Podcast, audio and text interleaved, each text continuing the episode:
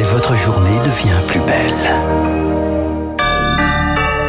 Bienvenue sur Radio Classique. Il est 8 heures. –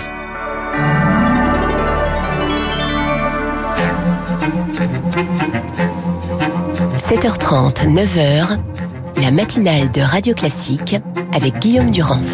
Troisième sur la ligne d'arrivée, mais premier sur le podium. Victoire pour Yannick Bestaven dans le vent des globes. L'autre grand titre, c'est évidemment nous, les Français, qui ne sommes pas très en forme alors que le confinement est dans toutes les têtes. Emmanuel Macron consulte à tout va avant de trancher fin de semaine, début de semaine prochaine.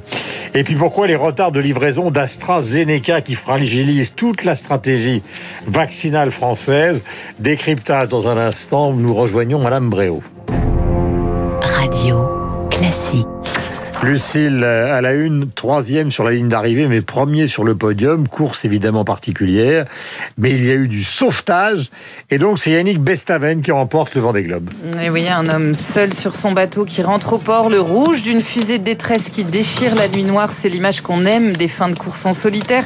Il était 4h19 quand le skipper Rochelet de Maître Coq a franchi la ligne d'arrivée au Sable d'Olonne après plus de 80 jours de mer. On l'écoute. Ça a été impressionnant ce Vendée Globe. Ça n'a pas arrêté de faire le yo-yo. Euh, c'est toujours revenu par derrière. C'était pas bon d'être premier en fait. Euh.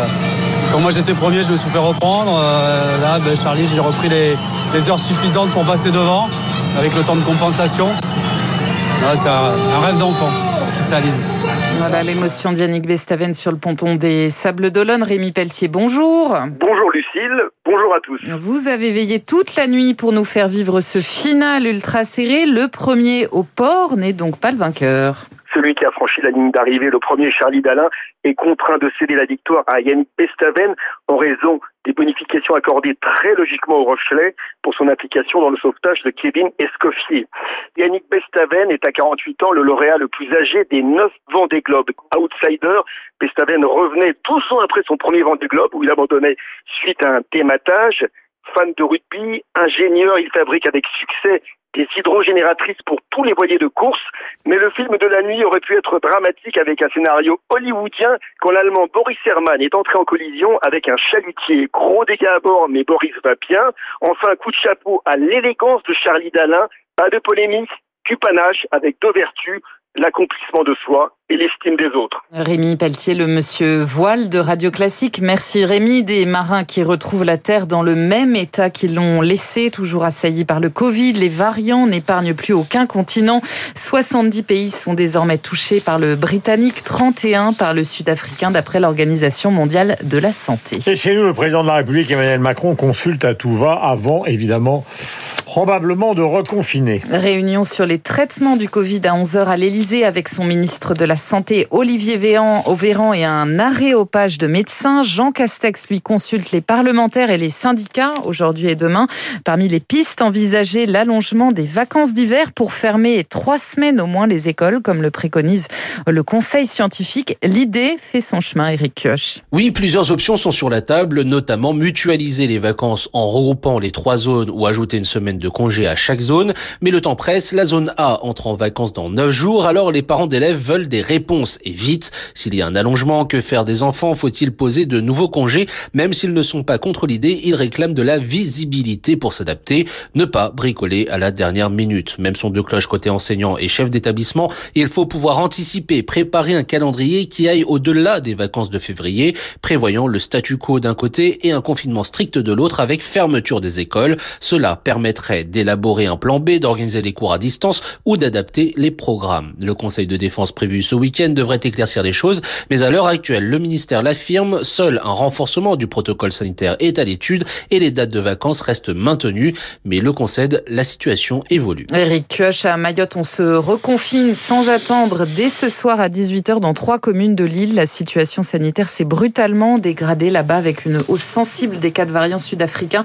Une preuve de plus que le couvre-feu ne suffit pas tout seul à freiner leur progression. Voilà, vous avez sondé les Français, Lucille, et ils n'ont pas le moral. Eh bien non, les jeunes, surtout parmi les 18-24 ans, 3 sur 10 auraient même des pensées suicidaires. C'est le résultat d'une enquête Ipsos révélée dans, par le Parisien ce matin.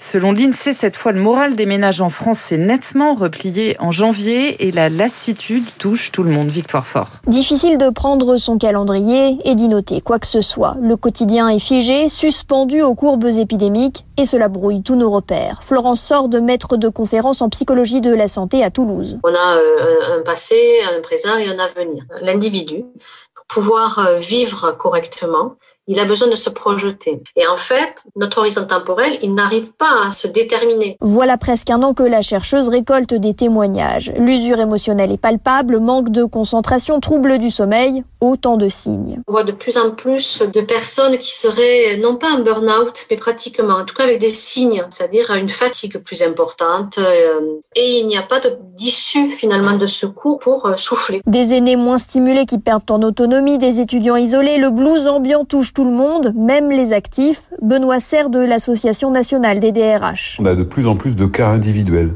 de gens qui nous appellent en disant moi je peux plus supporter d'être coincé chez moi. Ils sont inquiets sur un plan social et économique de leur avenir. Beaucoup d'entreprises ont mis en place, vous savez, des numéros verts, des cellules psychologiques qui sont quand même très sollicitées. Dans ce brouillard ambiant plane une inconnue, celle de l'acceptabilité de nouvelles mesures. Voilà, trouver l'équilibre entre ce que la société peut accepter et des indicateurs toujours plus mauvais, c'est bien sûr toute la difficulté, car les chiffres sont chaque jour un peu plus difficiles. Près de 27 000 nouveaux cas encore identifiés hier dans notre pays. 3 107 lits de réanimation sont désormais occupés. Et les livraisons de vaccins, c'est ça qui pose un problème eh bien, les livraisons de vaccins prennent du retard et déclenchent la colère des instances européennes. Celui d'AstraZeneca devrait obtenir le feu vert de Bruxelles, normalement d'ici la fin de la semaine, mais le laboratoire britannique a déjà prévenu qu'il ne pourra livrer qu'un quart des doses promises initialement à l'Union. La faute à une baisse de rendement dans l'un de ses sites de fabrication en Belgique. Cela pourrait bouleverser aussi la stratégie vaccinale française qui compte beaucoup sur ce vaccin, Rémi Pister. La vraie force de ce vaccin, c'est qu'il n'a pas besoin d'être être congelé. Fini le casse-tête logistique du transport. Toutes les pharmacies pourront être approvisionnées. De quoi mettre enfin la médecine de ville au cœur de la campagne, selon Gilles Bonnefond, président du syndicat des pharmaciens d'officine. On peut, à température ambiante, utiliser ce flacon qui contient 10 doses pendant plusieurs heures. Donc, ça permet à des infirmières ou à des médecins d'organiser des séries de vaccinations dans leur cabinet. Et quand on n'a pas entamé le flacon, ben, il se conserve dans le frigo euh, plusieurs mois sans aucun problème. Une cadence de vaccination qui pourra être accélérée, oui, mais voilà, AstraZeneca annonce qu'il ne pourra livrer à la France dans un premier temps que la moitié des doses commandées, 2 millions seulement. Il serait également peu efficace chez les plus de 65 ans, surtout depuis l'apparition du variant anglais, selon l'infectiologue Muriel Alvarez. Il serait plutôt moins immunogène. Eh bien, on adaptera notre stratégie. On gardera du Pfizer et du Moderna plutôt pour les personnes âgées et celui-là, on le gardera pour les indications pour lesquelles ils ont eu l'autorisation de mise sur le marché. Les médecins sont unanimes. Plus il y aura de vaccins en circulation, plus vite on pourra empêcher le variant anglais de se diffuser sur notre sol, quitte à adapter au compte-goutte la stratégie des populations à vacciner. Et à noter que près d'un million deux cent mille personnes ont été vaccinées à ce jour en France. C'est important dans le reste de l'actualité. L'enquête sur le passage à tabac du jeune Yuri progresse. Neuf jeunes ont été interpellés ce matin. Le parquet de Paris l'a annoncé il y a quelques minutes. Ils ont été placés en garde à vue, entre autres pour tentative d'assassinat. Et puis bientôt la fin de l'hébergement des enfants placés à l'hôtel. Cela concerne 7 à 10 000 des 150 000 enfants confiés à l'aide sociale à l'enfance. Et eh bien, le secrétaire d'État à l'enfance, Adrien Taquet, veut y mettre fin. Annonce faite sur France 3 hier soir lors d'un débat diffusé après une enquête choc de pièces à conviction sur les défaillances de l'ASE.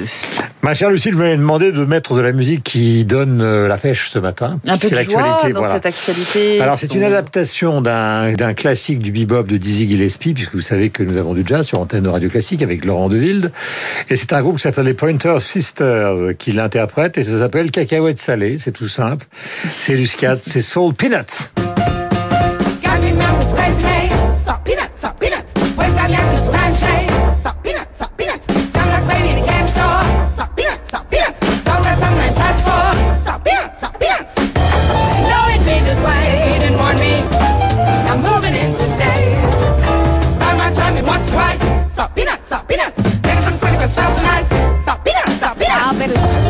I'm laying on you.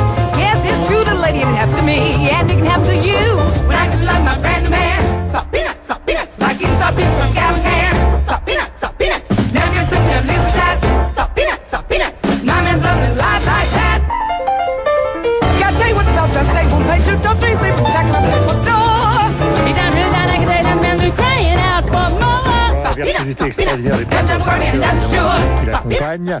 Et les cacahuètes salées, je vais d'abord en avaler dans un instant puisque je vais recevoir Eric Raoult. En attendant, voici qu'entre en scène Guillaume Tabar.